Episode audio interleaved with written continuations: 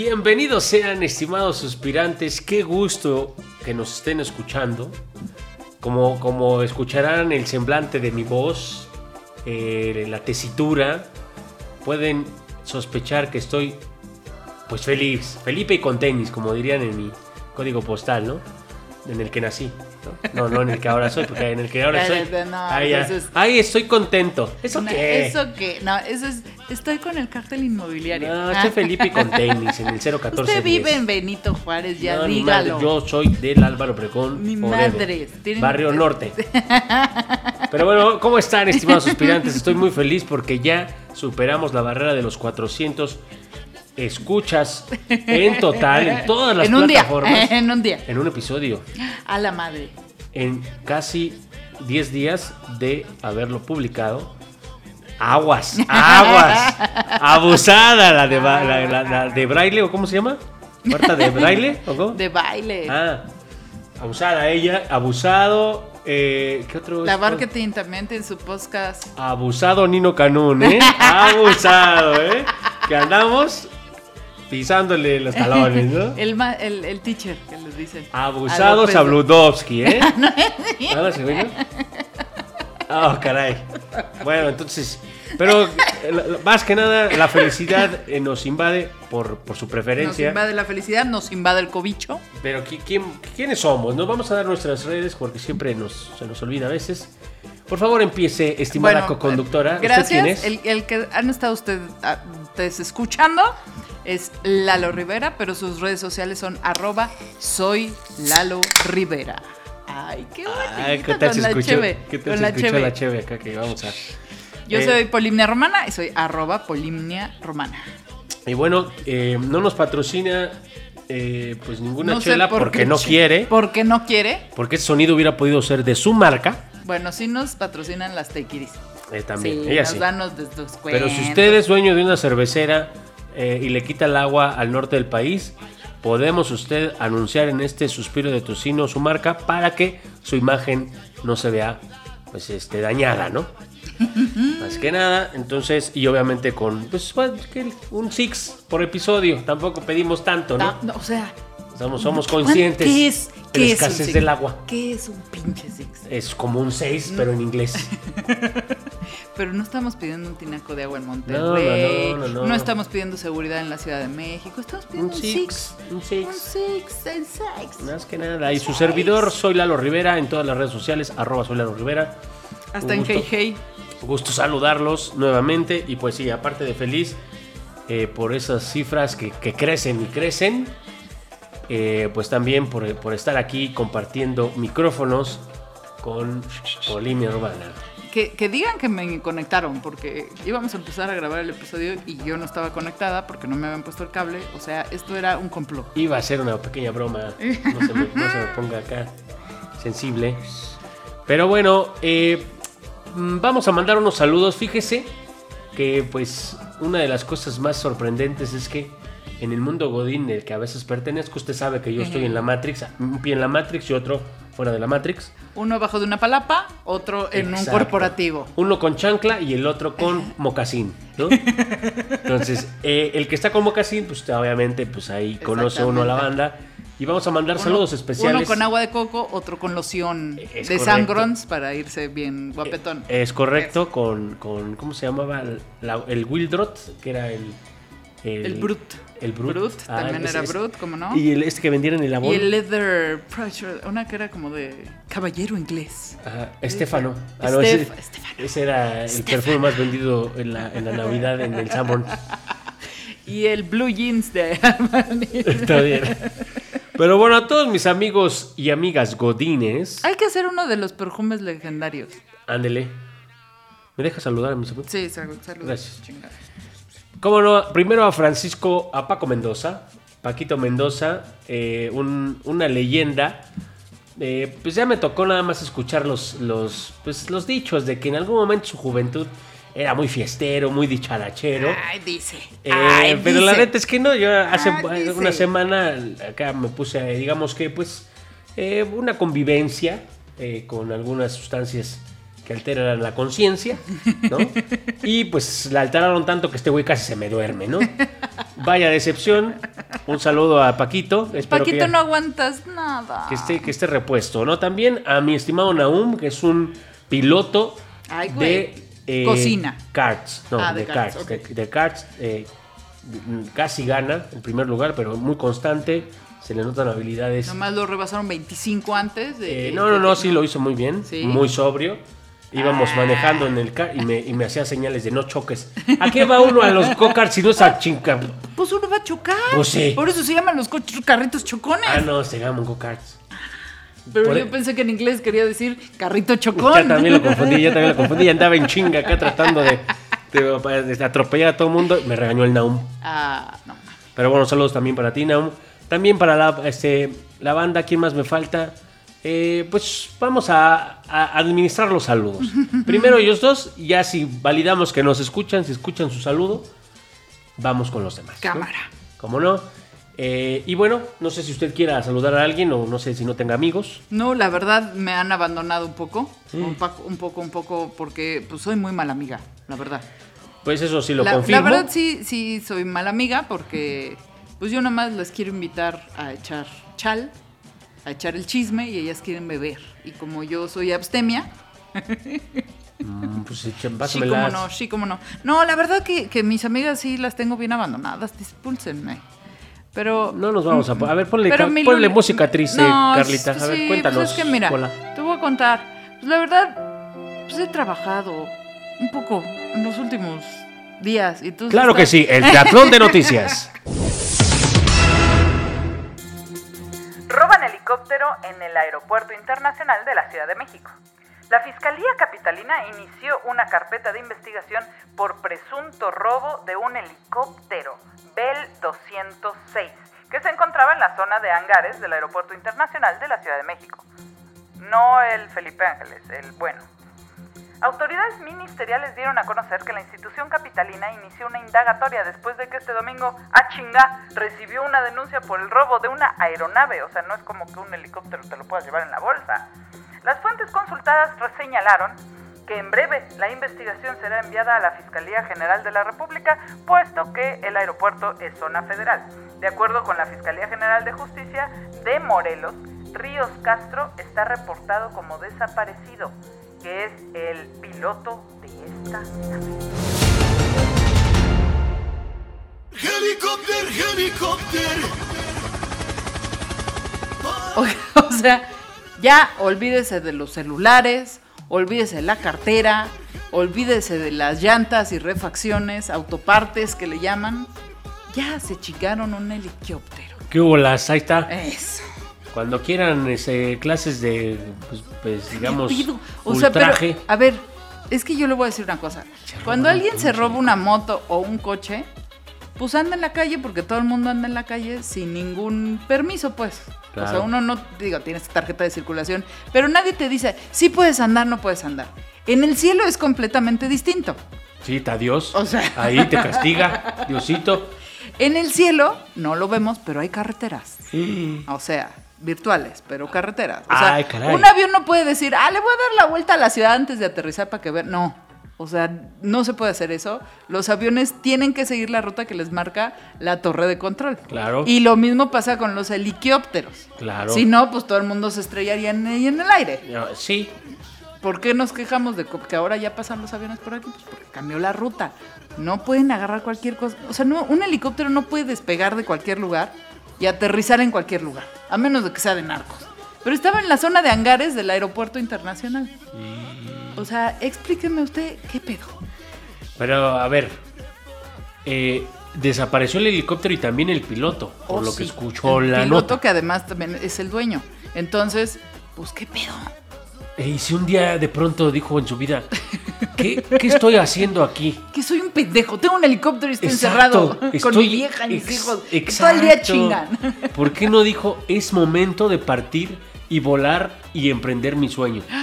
Una de esas ya regresó con la cola entre las Se patas. cierra la carpeta de investigación. Este hombre quiere ser feliz.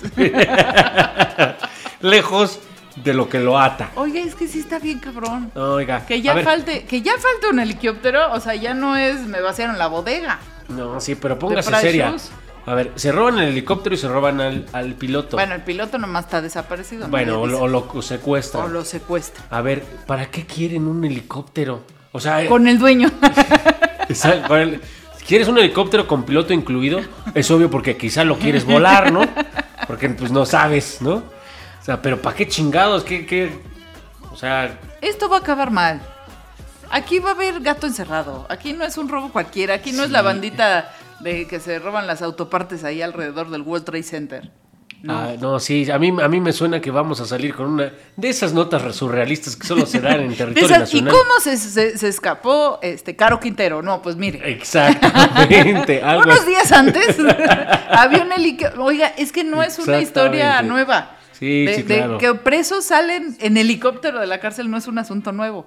Hay que vigilar bien a Caro Quintero, no lo saquen al patio. Sí, es, es no, o, o es para distraer mientras creemos que es el helicóptero que llega. ¡Pum! El túnel del Chapo. El- O sea, abusados. Sí, les sí dije me que suena. cerraran esa madre. Sí me, sí me suena a una jiribilla que pueda. Les dije que sí cerraran ese A todos los privilegiados de este episodio, a los casi 400 eh, suspirantes que van a escuchar este episodio según la media, eh, abusados, ¿eh? Si ven pasar un helicóptero ahí raro que parezca que no tiene permiso para volar, ya saben cómo se ven los helicópteros así, ¿no? Denúncielo. No vaya a ser que en una de esas nos vaya a dar un madruguete, ¿no? Por ejemplo, Caro Quintero es buenazo en los madruguetes. ¿Cómo salió la vez pasada? A ver. Ah, que la carpeta, no sé No, qué, ¿qué que- que su identificación era otra. Se no, salió era- en un pinche hueco este, ju- jurídico y se nos, se nos Como el. Homero Simpson. Oh, buenas tardes, señor. Exacto. El- ¿Cómo se llamaba? A ver, un bono especial, un, un aplauso especial para el suspirante que nos diga ahorita cómo, cómo era el nombre del pasaporte falso. De Homero Simpson. No, de César Duarte. Ah. El que estaba con bigote que tenía en Ay. Guatemala. No, pero también el personaje de Homero Simpson. Sí, claro. Los dos. Muchas gracias, señor. Al que nos dé los dos datos en las redes sociales Ah, le sí, el que a... le pega. Cuando diga su nombre y le patee el usted va a decir hola. Exacto. Para todos los fans de los Simpsons saben perfecto a qué nos referimos. Para todos los demás, disculpen por esta laguna mental. Y eso que todavía no es la mitad del episodio. A ver, Quiniela, ¿usted qué cree que va a pasar? Yo digo que ¿Lo el encuentran o no lo encuentran? No, no lo, bueno, lo van a encontrar, pero con Caro Quintero arriba. o estrellado en alguna dependencia de Agarró gobierno. una nube con hueso, Es que imagínense, alguien que traiga un helicóptero. Pero tienen que usar la torre de control, si no, de veras, es peligroso hasta por el, por el helicóptero. Sí, o sea, no, sí se puede estrellar. Pero si, imagínense un loco que le hayan contratado para volar un helicóptero sin saber nada más para que se estrelle en algún lugar. No chingue. Me suena conocido. Me suena guachico. Madres, vivo enfrente del World Trade Center. Sí, pero ahí no hay helipuerto, ¿verdad? Mm, ¿Dónde sí, hay hasta arriba. Ah, Sí no, hay- la- no, ahí hay no caben. Sí, madres. Sale una plataforma de uno de los balcones. Eso estaría bueno, ¿eh? No, bueno, atentos, atentos con, en las noches y en las mañanas y a toda hora Alerta. abusados viendo el cielo, ¿ok? Alerta al cielo. Vámonos, vamos a ver en qué acaba esta nota. Pero usted lo escuchó en el suspiro. Se robaron un helicóptero de los hangares del aeropuerto de la Ciudad de México. ¿Qué pasará? Vamos a la siguiente nota. El secreto de Albert Einstein para aprender cualquier cosa, revelado en una emotiva carta a su hijo. En 1915, en una carta que un joven Albert Einstein dirigió a su pequeño hijo de nombre también Albert, quien tenía 11 años de edad, el joven físico, que en su momento tenía 36 años, esbozó un par de líneas y definió un secreto de aprendizaje que está siendo aprovechado al máximo y con los mejores beneficios para nuestro intelecto. La carta decía así. Mi querido Albert, ayer recibí tu querida carta y me alegré mucho con ella. Temía que no volvieras a escribirme. Me dijiste cuando yo estaba en Zurich que es extraño para ti cuando vengo a Zurich. Por eso creo que es mejor que nos reunamos en otro lugar, donde nadie interfiera en nuestra comodidad. En cualquier caso, te ruego que cada año pasemos un mes entero juntos, para que veas que tienes un padre que te quiere y que te ama. También puedes aprender de mí muchas cosas buenas y hermosas, algo que otro no puede ofrecerte tan fácilmente. Lo que he conseguido a través de tanto trabajo extenuante no solo estará ahí para los extraños, sino especialmente para mis propios hijos. En estos días he completado una de las obras más hermosas de mi vida. Cuando seas más grande, te la contaré. Me alegra mucho que encuentres alegría con el piano. Esto y la carpintería son, en mi opinión, las mejores actividades para tu edad, mejor incluso que la escuela, porque son cosas que se adaptan muy bien a una persona joven como tú. Toca principalmente las cosas que te gustan en el piano, aunque el profesor no te las asigne. Así es como más se aprende, que cuando estás haciendo algo con tanto gusto que no te das cuenta de que el tiempo pasa. Yo a veces estoy tan metido en mi trabajo que me olvido de la comida del mediodía. Atentamente, tu papá. Saludos a tu mamá. It is intelligence, which is the ability to learn from experience. ¿Cómo que saludos a tu mamá? ¿Qué pedo? ¿Así terminó? Sí, o sea, ¿cree que no hubo la revelación del secreto? Oiga, ahora sí dígame. ¿Qué, qué pedo? ¿Puso atención a la carta o no? Sí, pero no le entendí. Estaba en alemán. No, fíjese, nomás hay una parte. di- dispense que haya sido tan emotivo y que toda la carta se la haya leído. No, no, no, está bien. Pero hay Sobre una todo parte- lo de los saludos a la mamá. Hay una parte que dícese el, el veto. ¿no? Ajá. Dícese así. Cuando estás haciendo algo con tanto gusto que no te das cuenta que el tiempo pasa. ¿A usted le ha pasado? Cuando duermo. A ver, imagínese que está despierta. Sí, claro que sí. ¿Ha es hecho más, cosas despierta? he hecho cosas despierta por muchas horas que me gustan mucho y de repente me empieza a doler la cabeza y digo, ¿por qué? Ah, chinga, no he comido. O sea, cuando estoy muy contenta se me va el tiempo de volada y ni hambre me da, la verdad. Y de pronto ya pasaron tantas horas que me doy cuenta por el dolor de cabeza que no he comido, que no he ido al baño, que porque estoy muy contenta. ¿Sabe cómo le llaman esto a algunos científicos, este estado? Mm, estado, no, no tengo la Le llaman estado de fluidez. Mm. Fíjese nomás cómo se le dice en inglés. Yo ando fluida. El flow. Ah, qué bonito. Fíjese nomás, ahora sí ya tiene sentido esa palabra. Usted creía que nada más era una frase eriza De ahí en, en el reggaetón. No. El estado de fluidez, fíjese, le cuento, o flow, fue un término curiosamente que tiene interesantes resonancias culturales hoy en día. Lo desarrolló el psicólogo, el psicólogo Mihaly. Eh, es un ruso, no le voy a decir su apellido. Sí, Mira, no. empieza con C, luego S, algo así se pronunciaría. Sí, es Como que no te voy a decir quién es, pero su apellido empieza con ese. Y otro compadre de él, que sí, sí, sí es más normal, se llama Daniel Levitín. Ellos dos, ya sabe que a usted me gustan los datos de la Un neurociencia. huevo. Este no va a ser una, una excepción. En la carta, obviamente, habla de este estado de, de fluidez o flow Me gusta, me que gusta. Daniel eh, y mi compadre Mihaly, cada uno por su cuenta, apunta que es un estado en donde el mente, mente y cuerpo se encuentran concentrados absolutamente en una actividad. Fíjese lo que le recomienda Einstein a su chamaco. Ajá.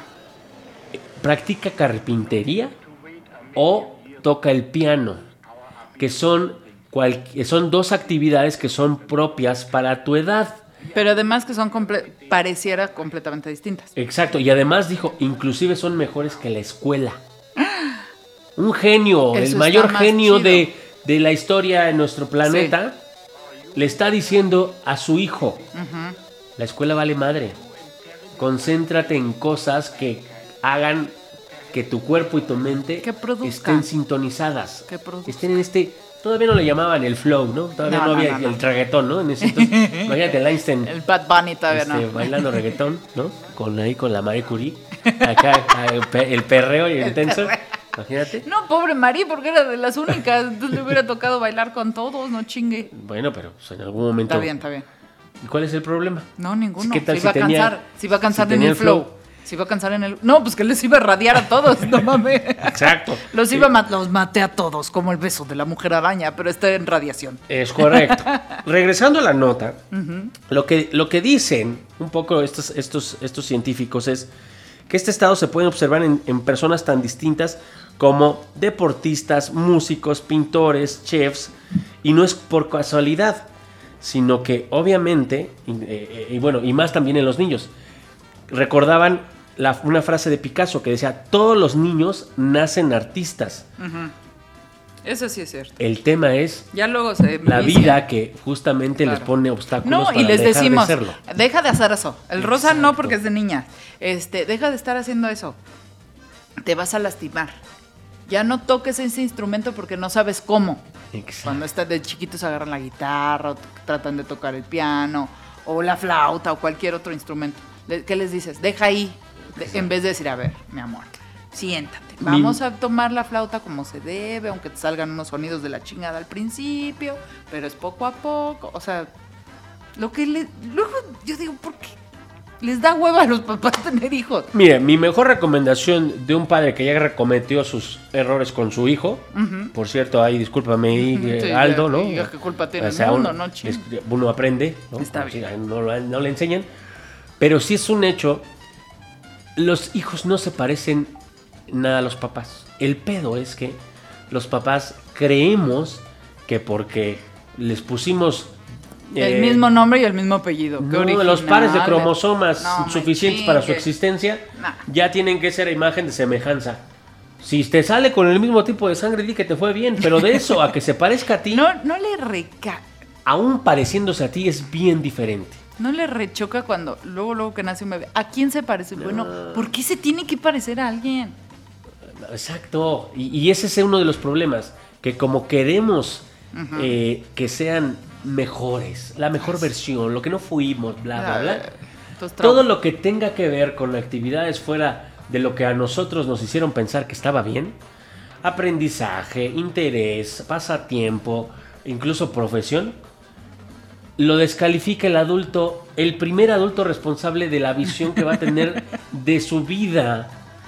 Imagínese, obviamente eso, eso eh, pues, ahora, ahora lo entiendo y es, es bien diferente la relación con mi hijo. ¿Sabes qué? Vas, lánzate. Pero sí es algo que si le puedo recomendar a, a alguien que está pensando tener un hijo es entienda que usted lo único que va a poner son los genes necesarios para que suceda. El resto, lo único que necesitas es cuida que no se mate y que tenga alimento suficiente. Que sepa nadar antes de aventarse a la alberca. Nada más con Exacto, y que no sea panista. Con eso ya hiciste tu chamba de padre y de madre. Así es. Todo lo demás es lo de menos. Él va a, o ella va a aprender, va a descubrir toda la curiosidad que tenga desde que nace. No la mates porque las cosas que le interesan no son eh, a las que a ti te interesaron. Y obviamente asume que en esas diferencias, esa diversidad es el valor que tienes incluso como padre. ¿Cómo lidias con alguien completamente diferente a ti? Pues lo No, conoces. y mantenerlo diferente a ti. Exacto. Si él, claro, si él quiere. Sí, Sí, que también puede darse. O sea, mi hijo, mi hijo es súper diferente a mí, le va a las chivas. Yo también. Exacto, exacto. ¿no? También pueden coincidir de vez en cuando. Ahí la fortuna, fíjese nomás, él lo eligió. Un momento dijo, ah, me hace sentido, cámara. Pero de eso a que yo le haya impuesto o lo que sea, es bien diferente. Aquí yo creo que el, el- el- la nota un poco, o lo, lo interesante que a mí me, me, me ha pasado, cuando te dicen esa actividad que te hace eh, que los días te pasen rápido, es a lo que te tienes que dedicar. ¿no? Pues sí, nomás que no siempre da dinero. Exacto, ese es un, pro- un Ese pedo. es un pedo. Estamos hablando del sistema en el que estábamos en el episodio pasado, ya se, se lo chutarán y entenderán por qué. Pero si puede, aunque no le dé dinero, tratar de hacer algo con esa eh, mente y cuerpo, tratar de llevarlo a este estado de flow o estado de fluidez, le recomiendo porque es, aparte de ser un estado mental eh, Chido, sí, sí, Sí, sí. y que no además, no necesita que- drogas, por cierto. Pero además, ahí está el pedo. No, No, no. pero el asunto es que todo lo placentero es bueno para el cuerpo porque incita a que nuestras glándulas produzcan las hormonas de la felicidad que recuperan más Cuidado con lo que dijo usted, está llegándose usted la muy a la ¿sí? orillita de eh, un hedonista. O sea, todo lo que le produce placer es bueno, no necesariamente. Pero eso, eso está chido. A lo mejor de, de entrada sí. Pero a ver, si a usted le produce placer matar, No, ese, no, ¿qué pasó? ahí hay un Pero eso no es flow. No, bueno, quién sabe. Si le cuesta Ay, trabajo no, matar a la víctima, de- una vez tienes que me- mente y cuerpo. Oiga, Pero pero, no- ahí, le, ahí le va otra cuestión. Nos- bueno, que las personas adultas que tenemos la gran responsabilidad de guiar a los nuevos seres de este mundo, que no les detengamos el flow. O sea, nosotros buscarlo. Creo que esa tendría que ser una. O sea, buscarlo. Pero si ves que a un niño tiene el flow, ¿por qué lo frenas? A ver, no es tan grave que el niño, en vez de dormirse a las 8 de la noche, un día se duerma a las ocho y media. Porque justo en, en ese momento está concentradísimo armando un castillo, dibujando, este, desconectando algo.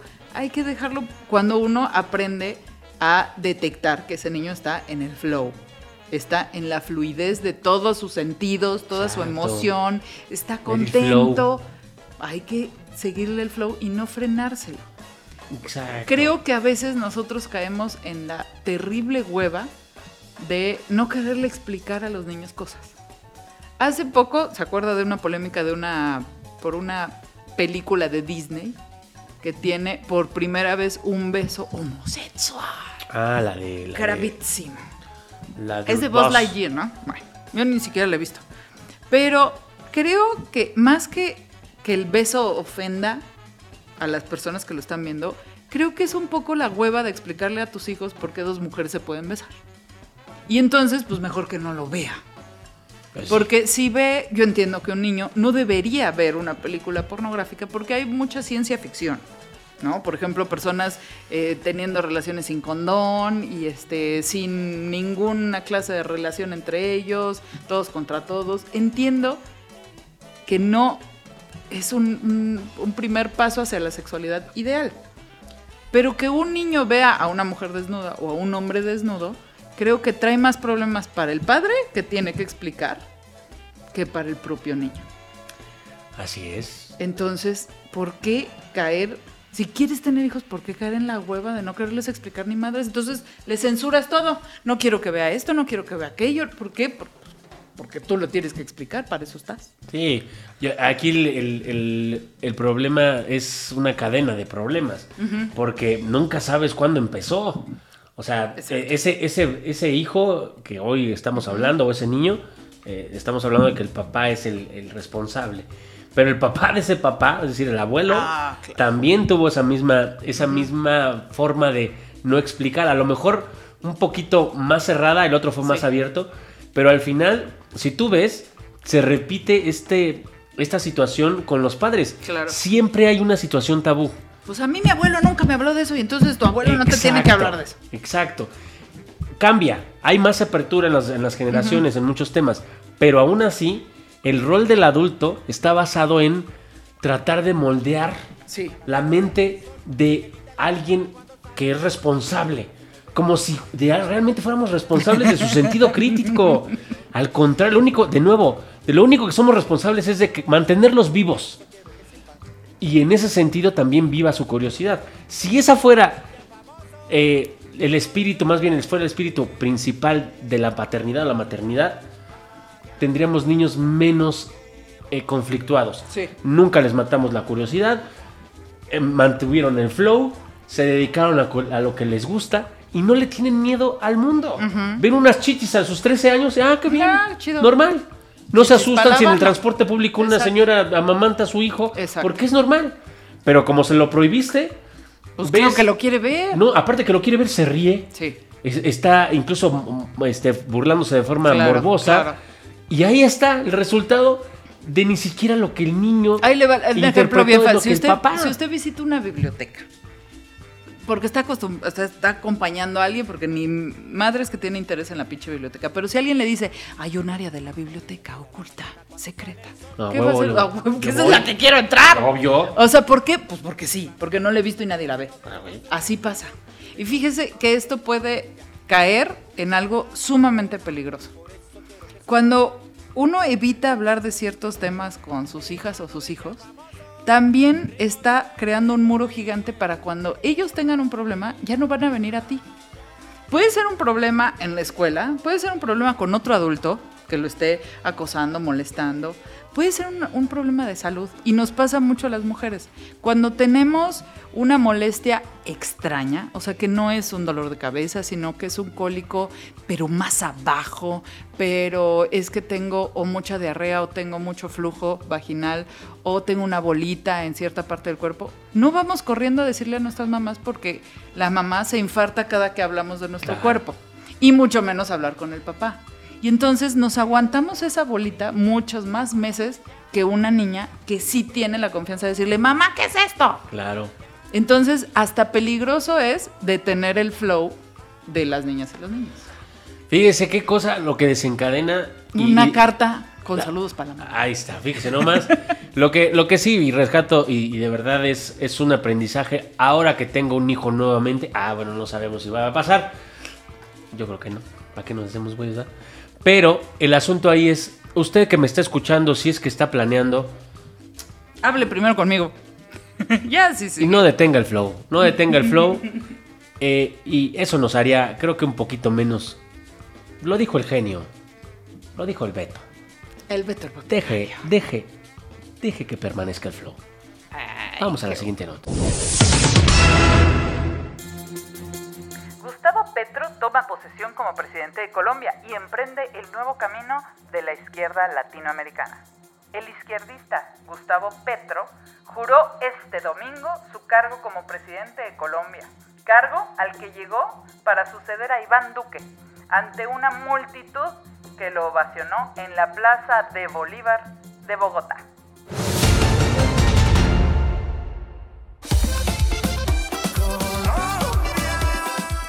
El AMLO, el AMLO colombiano, entonces. Usted va a decir que esta se emociona con cualquier pendejada.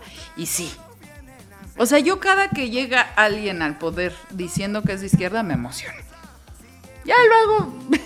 ¿Para qué le digo que yo no? O sea, también me emociono, pero ya me dura menos. Ay, pues mire, yo como fue el domingo, o sea, fue hace menos de 24 horas, entonces estoy- tengo reciente la emoción. Mm. Y le voy a decir por qué, porque más que, que- digo, esta es una noticia que todo el mundo debería conocer, eh, porque en Colombia hace muchos años que no gobierna un, un partido o una persona de izquierda con sentido social y sobre todo incluyente, y le voy a decir por qué. Entonces, quiero que esta nota sea de los símbolos ¿Cómo no? que se vieron en la toma de protesta de Gustavo Petro. Cuéntenos, para los que no la vimos, No, se los voy a contar y con este manzanitas, échela. como diría el Hanik, Ey. con manzanitas. Ahí le va. Fíjese nada más. Primero, la banda presidencial que se le pone a Gustavo eh, Petro, se lo pone María José Pizarro. ¿Quién es ella? María José Pizarro es senadora y además es artista visual, pero es hija de Pizarro, que fue muerto en el movimiento M19 de los 70s, donde Petro también estaba peleando. Claro. Este, es, bueno, ya también no les voy a contar la historia de Colombia, pónganse a googlear o acuérdense de sus apuntes. Pero eh, Colombia vivió una situación sumamente complicada en los 70s y uno de los luchadores y héroes nacionales es Pizarro. Y entonces esta eh, senadora, José María, eh, María José Pizarro, le pone la banda. Entonces es Un simbolismo. es un símbolo porque es el M19 está ahí, pero además pues era compañero de Petro. Qué bonito. Entonces como si él hubiera estado ahí. Luego, ahí le va otra. Esa sí está divertida porque creo que hasta salió en una serie. Lo de la espada de Bolívar. Ah, claro, sí. Este, cuando hubo un fraude Se electoral muy, muy grande en Colombia, este, las personas que estaban en el movimiento denunciando el fraude Ajá. se robaron la espada de Bolívar. Claro. Ya luego se recuperó, pero fue así como algo muy chingón. Y Petro pidió que la espada de Bolívar estuviera en el templete donde él estaba tomando protesta. claro. Entonces, eso es otro simbolismo muy chingón, que estuviera eh, la espada de Bolívar, porque sí era la espada de Bolívar, no nada más se llama así, una espada que luchó en muchas guerrillas. Luego, eh, Roy Barreras, que es eh, presidente del Congreso de Colombia, en, cuando habló, habló de seres sintientes. Uy, esa Paco. Ah, ya me, tro- ya ah. me, ya me, ya me Ah, explotó ¿verdad? la cabeza. Porque seres sintientes, obviamente somos los seres humanos, Claro. las personas, los animales, pero también cualquier forma que ha dado lugar la Pachamama, Claro. de la que hablamos la semana pasada. Seres sintientes. O sea, él, eh, por eso me gusta hablar de inclusión, porque aquí ya están incluyendo a todo lo que vive y siente. ¿Se acuerda, se acuerda que le decía yo que en este mundo deberíamos de venir, aparte de ser felices, ah, eso es lo que le diría a su coach de Ah, motivación de personal. ¿no? Pero yo creo que deberíamos de venir a inventar palabras. Ay, como la que usted inventó. Como la que yo le metí, ya después lo contaré, pero de verdad, ¿qué caso tiene venir al mundo y no inventar algo nuevo? Y pasar como lo que hablamos del plumaje que ni se manchó. No Exacto, chinga, o sea, ¿qué no es ni viniste? lodo que mancha ni plumaje que se mancha. La mejor Entonces, evidencia de que entendiste algo en Claro. esta vida es inventa una pinche palabra con lo que observaste. Porque no existía. Ya si inventas otra cosa, está Exacto, más no. chido. Pero, pero al menos una forma de nombrar algo Sí. que no estaba antes de ti. O al menos no estaba nombrada. Fíjese qué poético me puse. Pero así, esa debería de ser la, voy ma- mayor aspiración del mundo. Debería ser esa. Inventar una palabra nueva para dejar, deje usted legado. Una manera de nombrar algo que antes no se percibía o que ni siquiera se daba cuenta que existía. Qué bonito. Qué bonito. Los seres sintientes me Ah. ¿verdad? Le gustó. Bueno, luego otra. Francia Martín, eh, perdón, Francia Márquez, que es vicepresidenta. Porque en Colombia hay vicepresidente. Claro que sí, como no. Y lo. Ella es una mujer, para empezar, afrodescendiente. Que usted dirá... Morenaza de fuego. Morenaza de fuego. Le voy a explicar. En Colombia llegaron muchos más barcos de África durante la colonia que a México. Entonces en México estamos y en México Lo le que voy a pa- pa'l que no- lo que es ahí porque veo que tenemos escuchas de otros países para De- de- decirles. por eso, de Colombia, saludos a todos nuestros podescuchas Además. colombianos. Para todos ustedes, con todo cariño, este episodio. Les voy a decir, a pesar de nuestro pinche vecino del norte, en México negro es un color. Y aquí no está penado y le decimos negro a los negros Claro. y güero al güero y este Incluso, este. o sea, al- al- el pelirrojo. pues, pelirrojo, al moreno moreno, o sea, aquí no tenemos pelos en, en la lengua, aquí el negro es negro y no tenemos ningún problema porque, bueno, sí, hay personas que tienen muchos A veces problemas, nos pasamos de lanza a los vitiligo y le decimos que soy de puerco. Si nos pasamos de verga, ¿no? Sí, sí, Eso sí, de- perdón. Bueno, eso, Pero- eso no es políticamente correcto, no lo diga, por favor. Entonces, en Colombia hay muchos más negros que en México. En México están en la zona de la costa. Claro. Y aquí, la verdad, en la Ciudad de México, cuando vemos a una pinche negra preciosa en la calle, todo el mundo la voltea a ver, porque no es común. Uy, pues, además de las que está negras guapísima. tienen tumbado azúcar, Ah, ¿eh? tienen tumbado. Pero todo el mundo la voltea a ver, a ella o a él, porque es algo que no se ve muy, muy seguido en la Ciudad de México. Pero en Colombia, a pesar de tener tantas personas negras, no están en el gobierno siempre. O sea, no se representan. Y ahora tener una vicepresidenta afrodescendiente, pero además les voy a decir que es algo muy bonito porque ella cambió un poco el mandato de la Constitución, porque ella no nada más juró ante Dios, sí, es una cosa que tenemos Eh. que arreglar, eh, Colombia juran ante Dios, y en, gracias a Benito Juárez aquí ya no lo hacemos. Exacto. Entonces, pero ella juró y dijo, por Dios, pero también por mis ancestras y mis ancestros. O sea, cambió el juramento, Claro. pero me parece que nadie se lo reprocha, al contrario. Este tendría que ser la iniciativa para que cambiaran Pero los es como le decía al principio, es como empezar a, para sacar los pies de un lugar, primero tienes que sacar uno y después el otro. Yo creo que este es un primer Claro, paso. El primer claro. paso es, ok Dios, este es mi pie, mi pie en- adentro de Claro. la Matrix. Y la- el otro pie fuera es a mis ancestros y a mis ancestras. Es a la gente que vino antes de mí para que esto sea realidad. Qué bonito. Luego ahí le va otra. Hay una mujer que se llama Teresa Gómez, que en los 70s y cuando estaba el movimiento M19, la detuvieron solo porque venía de Cuba. Y tocó en la toma de protesta. Qué bonito. Entonces, a mí me encanta que, por ejemplo, la hija de, de Petro, eh, que es una chica pues, de- muy joven, muy joven y muy guapa, fue vestida a la toma de protesta, primero de morado, que no es un color como muy elegante, muy dado para eventos elegantes. Claro. Entonces, ella va de morado, pero además llevaba una chaqueta y un top bordado por indígenas. Y que en las mangas decían justicia social y en la otra manga justicia climática. Esa es la hija del presidente. Entonces, sí me da, la verdad, un poco de esperanza que parte de este gobierno, ministros, eh, eh, Congreso, hayan ido vestidos con ropas eh, endémicas, con ropas eh, que no son un traje de marca, sino por el contrario, bordados por indígenas colombianos eh, de diferentes regiones de Colombia. O sea, sí estuvo muy Y- simbólico. Y, mi- déjame, le doy otro twist. Además de.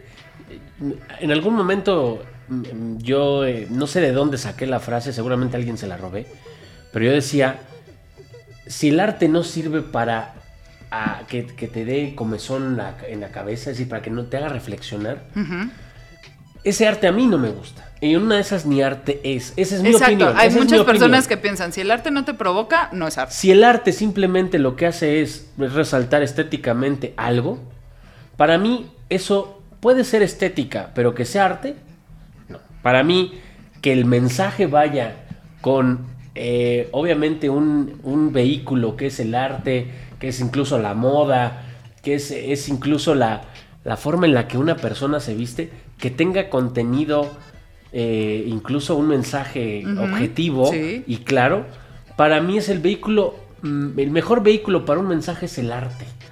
Porque aparte de que llega a las, a la, a las raíces más sublimes de su ser, es hasta la forma más eh, transparente de transmitirlo. Nosotros somos, somos los únicos seres que aprecian el arte. Exacto. Entonces, con eso mismo los mensajes deberían de llegar más fácilmente y ser más ah, fácil asimilarlos que, que- que- que- que los que no llevan eh, este tipo de esfuerzos estéticos, por llamarlo de alguna manera. ¿Y sabe qué? Creo que a, a mí me gustó mucho esta parte de, o sea, Petro, a pesar de que ya es presidente, no deja de denunciar las injusticias del pasado, pero no llega con un discurso eh, agresivo, violento, de revancha, de venganza, de ahora vamos a ser nosotros los que... No, ni madres.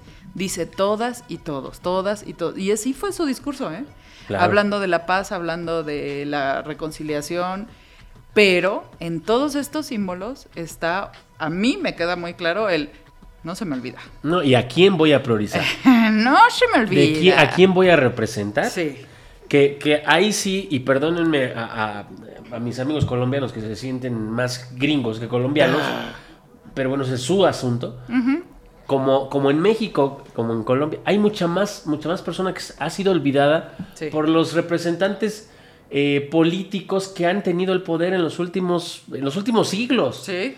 Entonces, que lleguen representantes que realmente estén abanderando a una mayoría, me parece que le recobra la confianza a los sistemas de, elección popular, lo cual está, es bueno para todos, porque si no puedes confiar en, en- en- en una elección Sí, de a sí. quién, quién quieres que lleve... De por sí las peleamos contra la, la, este, la indiferencia, el abstencionismo, estamos todo el tiempo peleando contra eso. Incluso a la derecha le hace bien que gane la izquierda, porque está tan caduca la confianza en los sistemas de, de elección popular, De derecha y de izquierda. de derecha y de que izquierda, a todo el mundo le que si no hay este tipo de alternancia, ¿de qué carajo sirve que gane siempre el mismo si ni siquiera está habiendo pues eh, representatividad de la mayoría? Sí.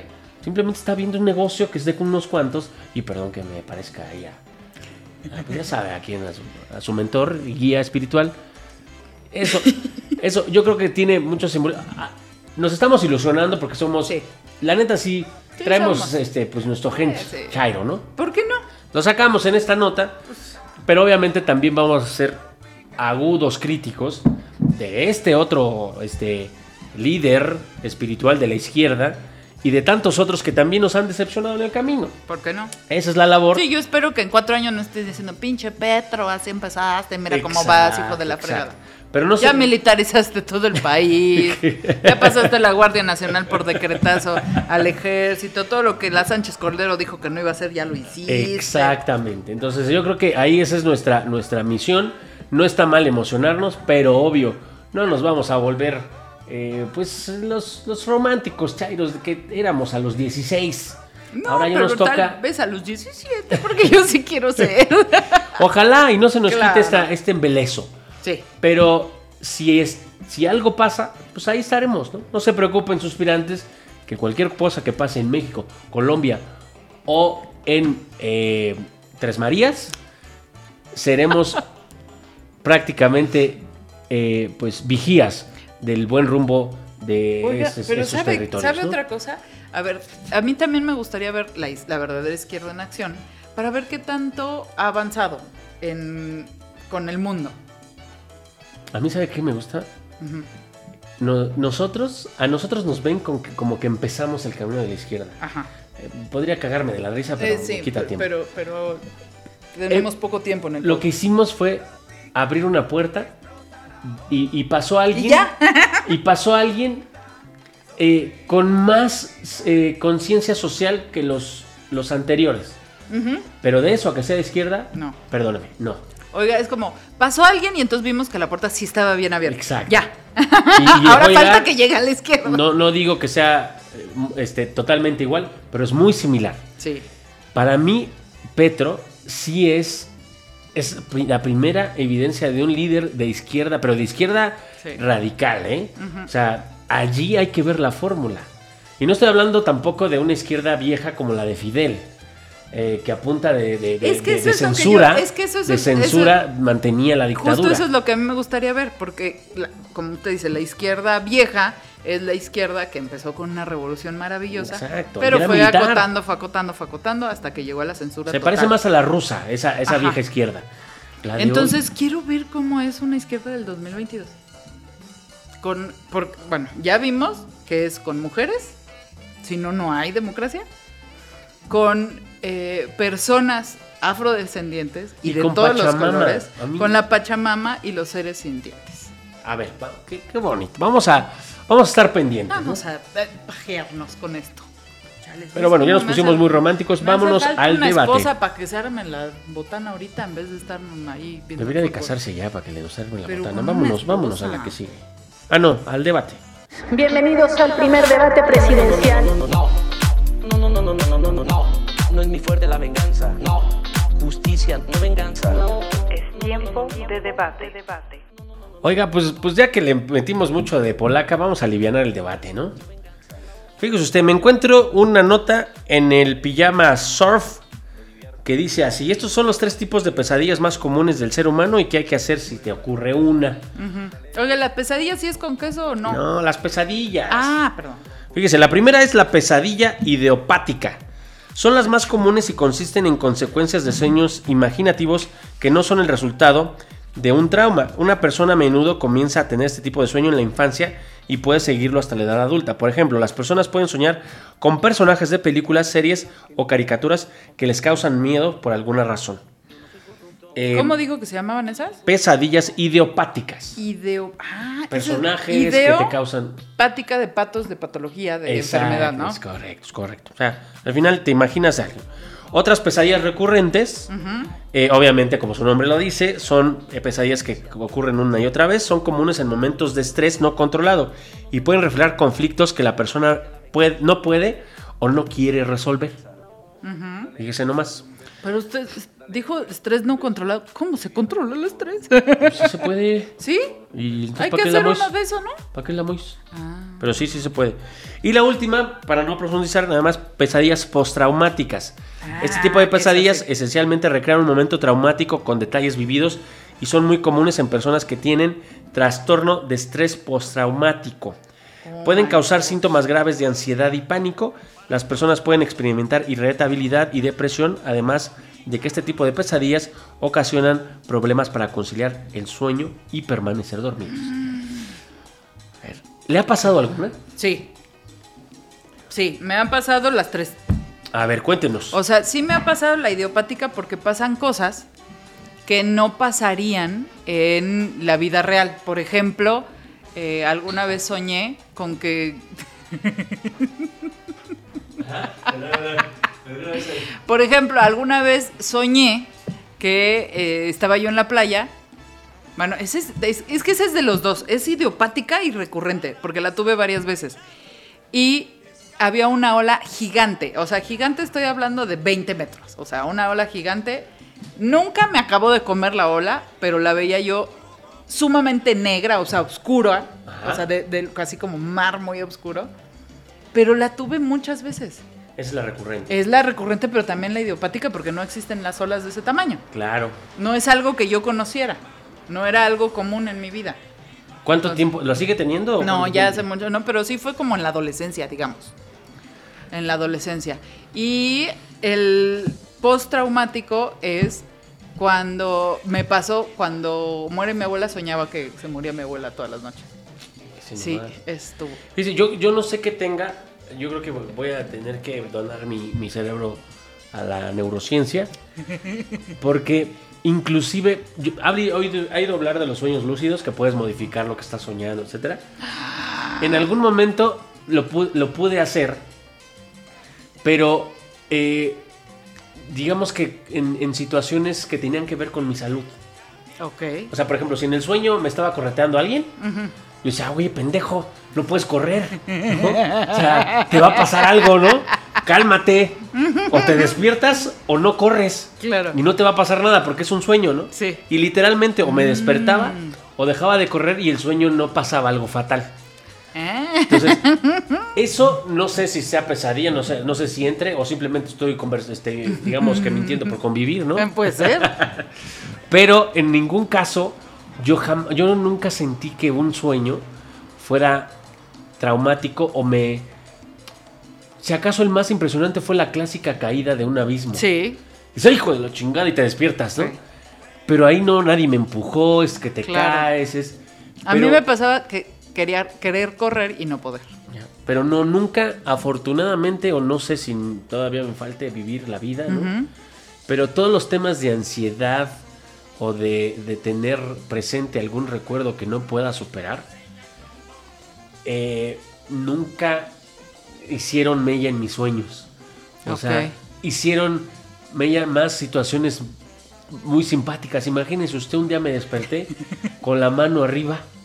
Con la mano arriba, ¡hey! ¿Y qué cree que estaba bailando? No. ¿Qué? Soñé que la, la clase que presencié esa tarde, que Y, preguntaban estaba- algo. y nadie le daba la palabra. y entonces y Lalo, levanté la mano. pinche mano fosilizada. Imagínese usted, eso me traumó al grado de que lo soñé. Claro. Entonces me despierto y con la mano arriba me cagué de risa. ¿Quién, quién chingados me va a tomar aquí la opinión si no hay nadie? no? Oiga, a ver, alguien que me analice los sueños. Hay algo que me pasa, que es, por ejemplo, yo en mi sueño, como en Inception, Ajá. tengo lugares con los que sueño varias veces. Haga de cuenta que yo en mi, en mi cabeza este, invento un edificio, ¿no? Este edificio tiene tales pasillos y tales cosas, y lo sueño en diferentes noches. Entonces, un día el edificio, ese mismo edificio, esa misma estructura, es un lugar bonito. Otra vez es el mismo edificio, conozco los mismos pasillos y todo, pero es otra situación. Entonces, así como, ah, mi edificio de siempre. No, pues que. Está. Está muy cuadrado. Yo también le quiero entrar en los sueños. No, hombre, ¿de de usted qué Este sueña? Este sueña. Sus sueños guajiros son los del. Nicanor. Déjenme les cuento. A ver, cuente su. Pero primer sueño. nomás es un sueño húmedo y le voy a censurar. Ah, le iba a contar uno. ¿Con la Rodríguez? No, apenas cuando yo cumplí los 65, A ver. ya, ya sabe la incontinencia. Y no, ya, eh, pues ya me se imaginará. Pero hay otro que sí, es como, fíjese nomás. A ver. ¿Usted se acuerda que todos los que dicen que están cerca de la muerte, que ven, no sé qué? ¿La luz? Ajá. Ajá. Pues una vez soñé que moría. Cállese. Soñé que moría. Pero que en lugar de luz, ¿Qué o sea, era? en la luz así muy brillante, Era roja. era roja. No, mame. De verdad. Obviamente no caminé. Estamos haciendo comunicación interespecies. No era roja. No caminé. Pero imagínese, ¿qué habrá detrás de una luz roja? Pues un bar. A mí se me hace que era el barba azul. Pero entonces sería la luz azul, ¿no? No, el barba azul es un cabaret Ah, de ficheras. A mí se me hace que me estaba llamando acá la... Y le decía, venga Eh, véngase acá, mi Nicanor. Oiga, dígame algo. Usted con las muchachas, ¿igual es don Nicanor o cómo se llama? ¿No tiene un apodo acá? Tengo un, un nombre de yolo. Me dicen Estefan. Ay, güey, como la loción. No, ese es Estefano. Ah, perdón. Y no me voy a llamar Estefano, es No sé. Estefan. Ah. Pero así me decían en mis años mozos. Ahora es Nico. Oiga, ¿y usted ha sido Sugar Daddy? Eh, fíjese que mi salario no me alcanzó. Siempre hay una rota para un Sugar Daddy roto. Pues si pudo hasta el pinche, ¿cómo se llamaba? El autodefensa este. Ay, el Adame. No, el de autodefensa de Michoacano, que Ah, murió. Hijo de la chingada del Mireles. Mirel este ya Ese. su morra. Bien chiquita. Ese era pedófilo. Ese Murió pedófilo pero el ese cabrón. güey era sugar pap, el sugar gran, Narquis. granddaddy. culero, cabrón. No, pero no, nunca. ¿No? No. Ah, qué bueno. Oiga, pero ya que estoy aquí, pues vamos A darle la, la- ¿Escuchó el episodio? Sí, a ¿Qué can- ratos. A, a ratos, porque A se ratos. dormía, cabrón. No, ya porque pues, tengo que estar cuidando que los niveles de audio, que no se vicie, pinche Lalo que habla muy fuerte, que no sé qué, ya sabe, ¿no? Y eh, decirle a la Carla aquí, córtale. Pero, pero le escuché la del flow. ¿Y a poco tiene propuesta de flow? ¿Usted qué va a saber de flow? Si usted pura guaracha sabrosona. Incluso el baile es una actividad en la que puedes. Pero hablando del flow de Einstein, Ajá. ¿usted ha, ha escuchado esa frase que dice que el baile es esa expresión vertical de un deseo horizontal? Tónica, no. ¿No la había escuchado? No. Pues cada vez que uno se compenetra en el baile y obviamente queda todo afuera, todo, no importa. O lo sea, que importa- fuera lo que sobra dentro el flow. Ah, El flow significa, no solo es el flow co- corporal, sino es la conexión entre dos seres que bailan al ritmo de la música, los dos al, al mismo son. Oiga, ¿y será que también se sincronizan los latidos del corazón? Está científicamente comprobado que la música influye en el ritmo cardíaco de las personas, Por eso pues, es bueno para los hipertensos. Claro. Que, eh, ba- que bailen o que escuchen No le ponga tranza a un- alguien que le da taquicardia porque se nos muere. Tampoco vaya a querer quitar una taquicardia con música clásica. Oiga, ¿usted sabe qué es lo que sigue así de, de lo duro? ¿Del metal? El amante. No, ya, en serio, en, la- en los géneros de música. Ah, eh, del met- el, O sea, ya el grunge, no sé. ¿Qué será? Después del metal, El díganos. metal, el acero, no sé. Pues, Pues no sé, Yo soy más de- Punk y esas cosas. pues El yo taca, taca, le pregunto al que menos sabe, yo soy ritmos Sí, tropicales. Sí, es cierto. Si me hubieran dicho la guaracha. La guaracha eh, sabrosa. La eh, guaracha. Vamos acá que Póngala de la guaracha. la de Esa no tiene flow, ¿verdad? también. No, justo le voy a dar por el lado tropical. Ah, esa me gusta. Bajo la palapa, bajo la palapa. Es correcto. ¿Quiere flow? Quiero flow. Y es un flow, justo que lo que le estaba diciendo, A ver, atención. por eso. Que para que la gente se compenetre, se una, algo sabroso. Rico. Voy a salir algo popero, delicioso. pero es una mezcla de una rola que la verdad me sorprendió cuando A la ver. escuché. Que Ya que siempre va, anda en lo más novedoso, ¿verdad? pues este no es tan novedosa, Ok. pero me gusta mucho. Ok. ¿Conoce usted a la Lila Downs? ¿Cómo no? Con mucho gusto. ¿Conoce usted al Ben Ibarra? Ah, chinga. ¿Y qué tiene que ver lo uno con lo otro? Pues hicieron una rola los dos juntos. Ah, no más. ¿Y de qué se trata? Se llama Calaveras. Ah, refiriéndose a esa conjunción de dos almas mientras como la de los rayos X que son iguales Pues, cuando le sacan. le estoy poniendo esta rola, le estoy matando los dos temas de un me los mató los tres, hasta el helicóptero. Es el flow, el flow del ritmo y el flow de hacerse uno solo mientras baila. bonito. Échamela, Carla. Calaveras, Penny Barra y Lila Towns.